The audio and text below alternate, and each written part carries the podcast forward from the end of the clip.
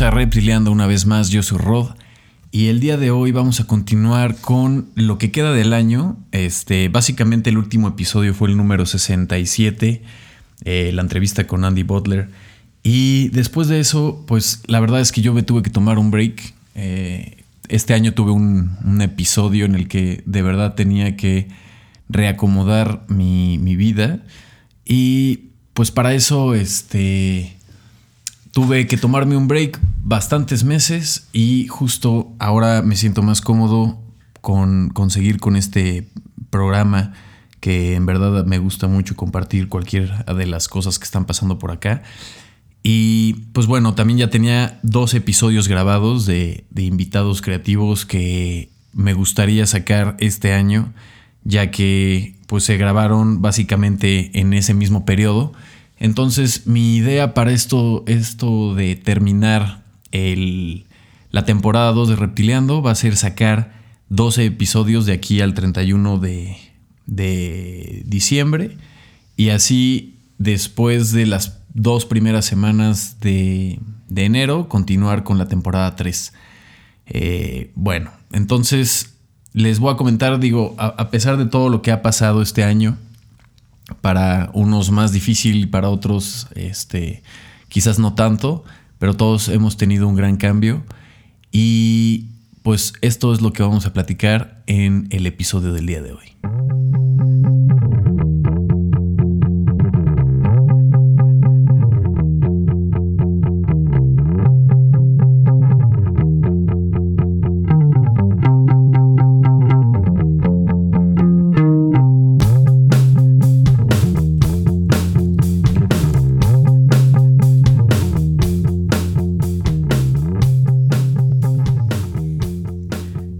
Para los que no lo saben, y bueno, esto me lo trajo a la vista o sugerencia eh, mis amigos de Introspecta, que el año Maya, que fue el año tormenta, esto va desde el 26 de julio al 26 de julio del año que sigue, o sea, este año, del 26 de julio del 2020 al 26 de julio del 2021, fue el año Maya tormenta lunar.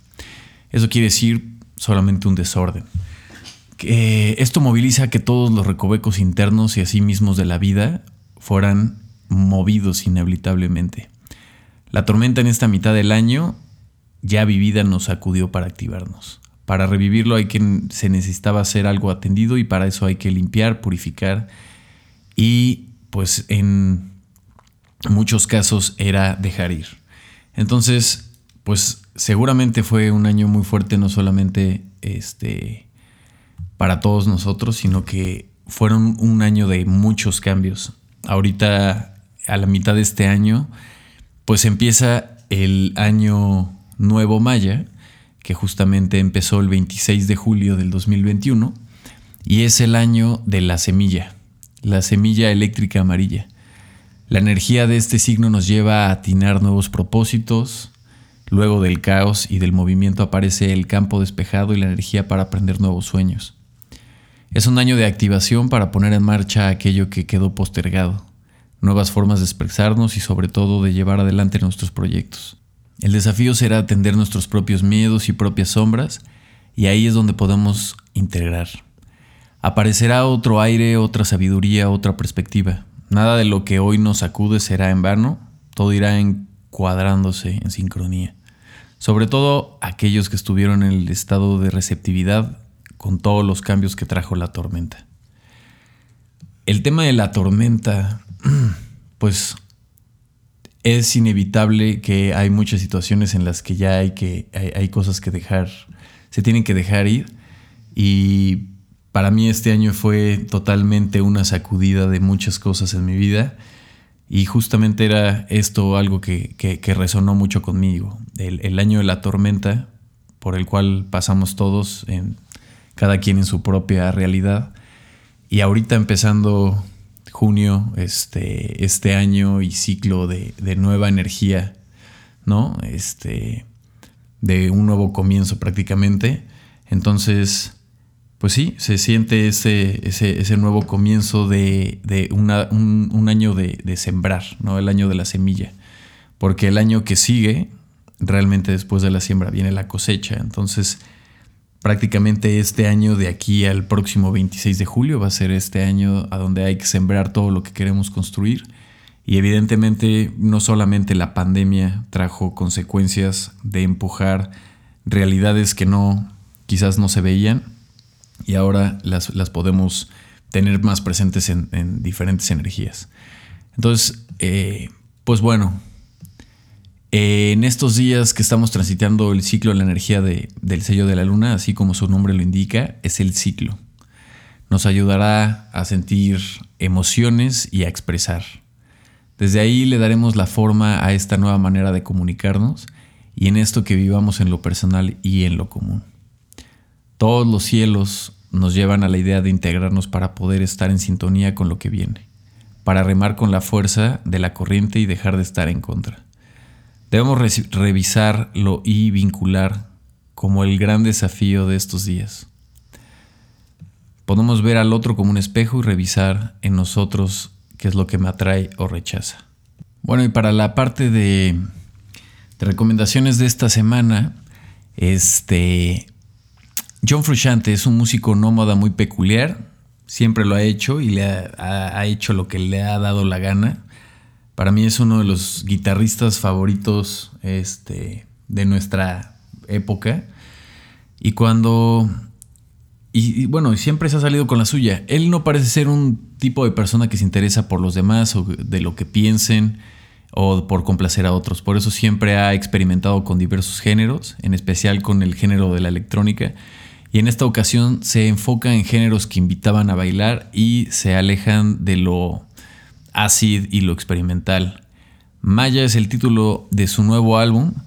Es un viaje por la jungla, drum and bass y eh, beat break de los 90, el cual es un, uno de sus mejores trabajos. Este, pues realmente en el tema del mundo de la música electrónica. Para empezar, es el segundo álbum que lanza este 2020. El primero lo lanzó igual, que se llama Trick Finger en el cual comenta en su Camp que eh, se autoimpuso limitaciones para dificultar su creación, las cuales le dejó de lado para facilitar las cosas al final.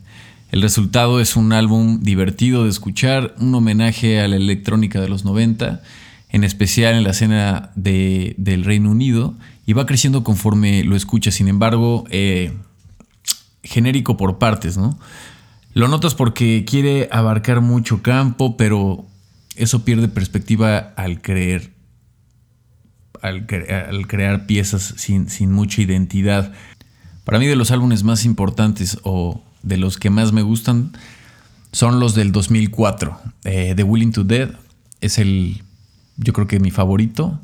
De ahí vendría Shadows Collide. Y el del 2009, este, The Empire. Esos son los que más me gustan. Ahorita por la vertiente en la que se está yendo John Frusciante es mucho más electrónica. Y justo este álbum Maya este siento que es algo que ya empieza a tener pues un toque bastante este, interesante con, lo que está trabajando John Frusciante. De, sin duda alguna es uno de los genios actuales de la música.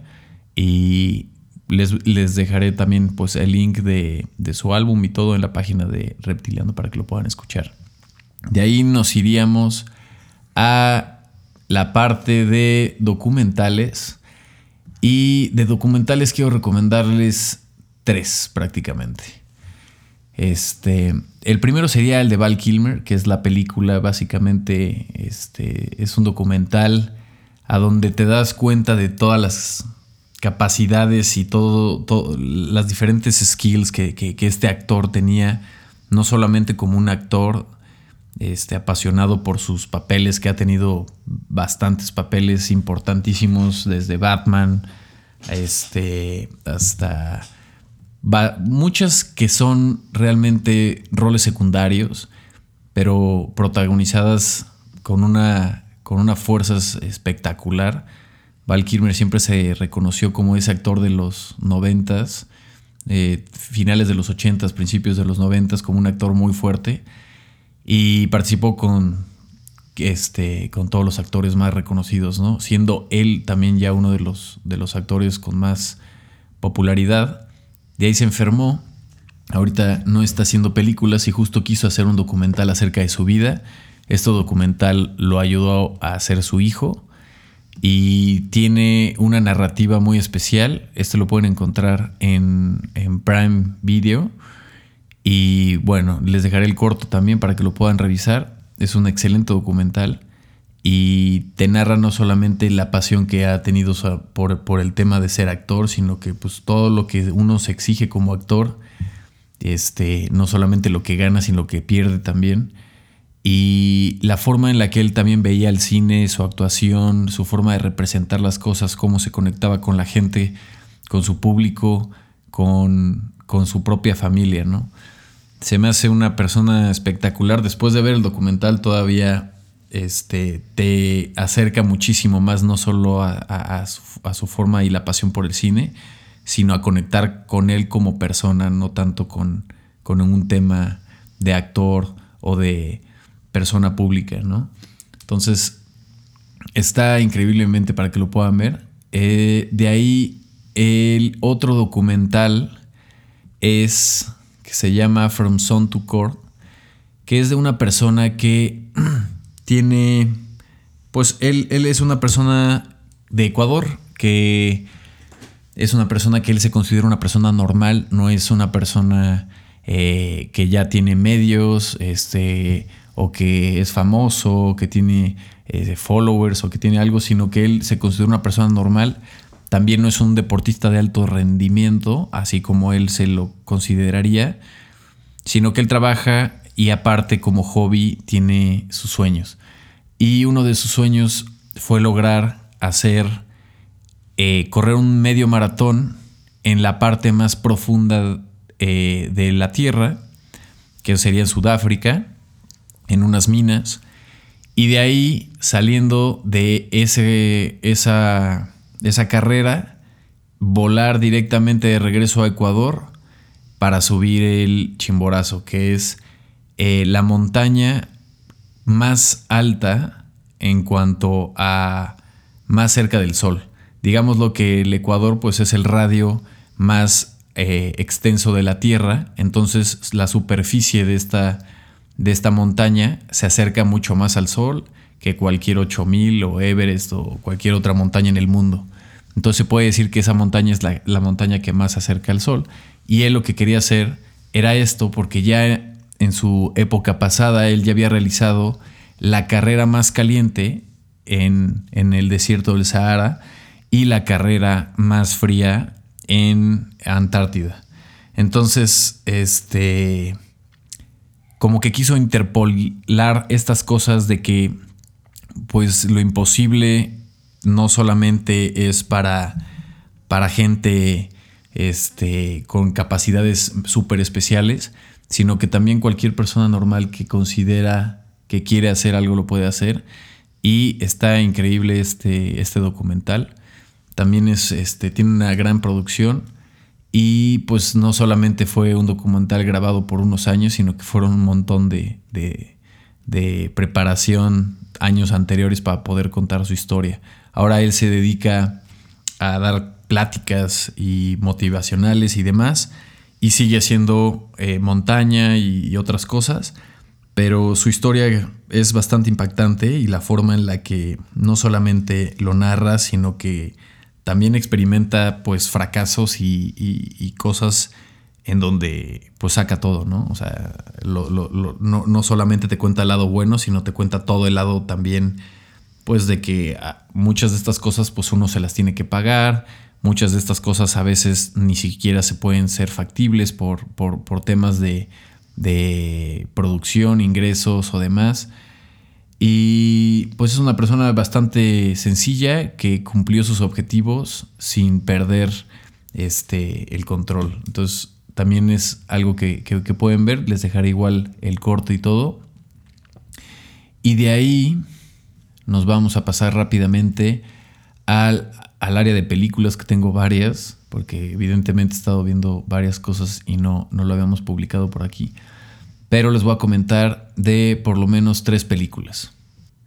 Pues primero vamos a irnos con Titain, una película francesa de horror corporal escrita y realizada por Julia, eh, que se estrenó este año 2021 para que se den, eh, a lo mejor se acuerdan de esta nueva directora. Ella realizó la película de, le pusieron en México Voraz, pero se llama Raw. Y esa película la sacó de hecho en el, ¿en el qué año? Fue en el 2000 16 más o menos por ahí. Está increíble esa película, si no la han visto, este, véanla, se llama Raw, está titulada en México como Voraz y creo que en Europa está como Crudo. Este que pues realmente es, ahí sí lo tradujeron bien. Y esa película a mí me pareció una, este, una narrativa increíble, una selección de actores, los actores también agarraron un papel impresionante con, escenas bastante crudas, como lo dice la película, pero se me hizo la, la, nueva, una nueva vertiente de expresión, siendo ella directora también mujer, con protagonistas mujeres, sacando una narrativa bastante cruda y real. Y para esta película nueva, tampoco me, me, me, literal me sorprendió o sea, Raw fue en el 2016. De ahí creo que en el 2016 también estaba haciendo otra cosa que se llama The Taste of Ink. Este, en lo cual este, ella fue guionista. Y se tardó un rato para sacar esta película, Tain, a donde ella es directora y guionista. Sacó la Palma de Oro, o sea, ganadora en, en, en el Festival de Cine de Cannes. Y está increíble.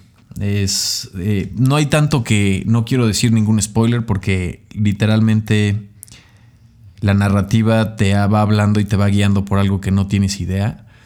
Entonces dejaré el corto en reptiliando.com en el, en el episodio del día de hoy para que lo puedan visualizar.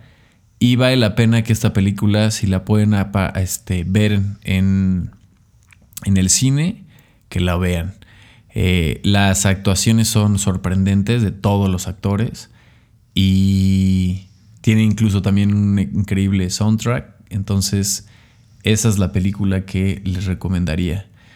De ahí les quiero recomendar también la película de, bueno, dirigida por Shia LaBeouf, es Honey Boy. Y este, bueno, el, guion es de, de, más bien de Shia y fue dirigida por Alma Harley. Y esta película literal es este, la vida de Shia y su papá, de cómo él se convirtió prácticamente en actor. Él personifica a su papá y este, es una forma en la que, pues con, con todos los medios y controversia que ha tenido este actor y entre su actitud y algunas cosas de, adicciones y demás, él prácticamente lo, lo, plasma y lo justifica para enseñarle al mundo todo lo que vivió de alguna forma bastante este, cinematográfica y algo de repente, este, pues con, un, con un tema de sueño, ¿no? Está, está muy buena, esta la pueden encontrar en HBO y es una muy buena movie. El personaje que interpreta a Shia como su papá. Este, hay varias entrevistas en las que le preguntan varias veces que qué opinaba de, de, que si su papá estaba bien que él lo iba a personificar y que también iba a sacar temas pues, bastante personales. Y creo que Shia le, decía en las entrevistas que, que lo iba a personificar Mel Gibson, entonces que no había pedo. Entonces que adelante, que lo sacara y eh, al final no le dijo que lo iba a personificar él mismo. Entonces esto fue al final. Él, de hecho, a su padre le, le mandó el link para que viera eh, la película, con la condición de que él lo quería estar viendo para ver sus emociones durante la película a través de un Zoom, una videollamada. Y esta fue la, una de las cosas en las que eh, conectó con, su mundo, ¿no? Estuvo también estrenada en el, en el Sundance Festival de, el 2019 y pues fue lanzada literal por, por Amazon Studios, pero esta la pueden encontrar en HBO. Ahí fue donde yo, yo literalmente la encontré. Y por último, eh, esta es una película del 2018, se llama Border, en Latinoamérica conocida como Creatidas Fronterizas. Es una película de fantasía del 2018 dirigida por Ali Abasi, con un guion este, igual de Abasi, y está basada en el relato del mismo nombre de, de su colección, Let the Old Dreams Die, Ganó un premio este, Regard y también en el Festival de Cannes en el 2018 y fue seleccionada como la producción que representó a Suecia en los premios de la Academia, eh, en la categoría de la mejor película de habla no inglesa y sin embargo este, obtuvo una nominación en la misma categoría del mejor diseño de maquillaje en los mismos premios. Esta es una, este, una película este, muy, muy este, poética, eh, fantasiosa y tiene igual como lo que ganó del tema de costume design y de maquillaje, pues tiene una elaboración de maquillaje impresionante. Es una película lenta con una narrativa muy visual. No, no tiene tanto un tema literario o un tema tangible por así decirlo, sino que todo el tema se basa en el tema visual, eh, porque hay muchas escenas de, narrativa en paisajes, sonidos, eh, la, parte en la que ellos, cómo se ven, cómo se tratan. Y pues es una, es una parte de una, se podría decir que de fantasía, una historia de amor, pero bastante algo turbia. Este, igualmente tampoco podría hablarles mucho de, la película para no sacar algún spoiler, pero también vaya que es una recomendación para que la puedan visualizar. Y este, porque sí, se, categoriza más o menos como romance, suspenso y drama. Y vaya que, tiene este bastante drama, ¿no? Entonces, otra de las películas bastante interesantes que pude ver este año y me gustaría compartirlas con ustedes. Les dejo el corto para que lo puedan ver en, el episodio del podcast en reptiliando.com y listo. Y bueno, pues mil gracias por estar de vuelta aquí en Reptiliando. Eh, como lo había comentado, esta semana eh, vendrán todos los episodios de aquí al 31. Serán 12 episodios de conversaciones con creativos que se hicieron este año. Este quiero que salgan esas, todas esas conversaciones porque estuvieron bastante buenas y era algo que pues eh, pausé por un tema personal. Entonces, espérenlas esta semana. Cualquier cosa pues estamos publicando en redes sociales y espero que tengan una increíble última semana de diciembre. También este, todo lo estaré posteando en redes sociales, en la página de Reptiliando y cualquier cosa pues aquí seguimos. Para todo el tema de recomendaciones y demás, lo pondré en una cápsula similar a esto al final de cada uno de los episodios que vienen de entrevistas. Y pues sin nada más, nos vemos mañana. Gracias.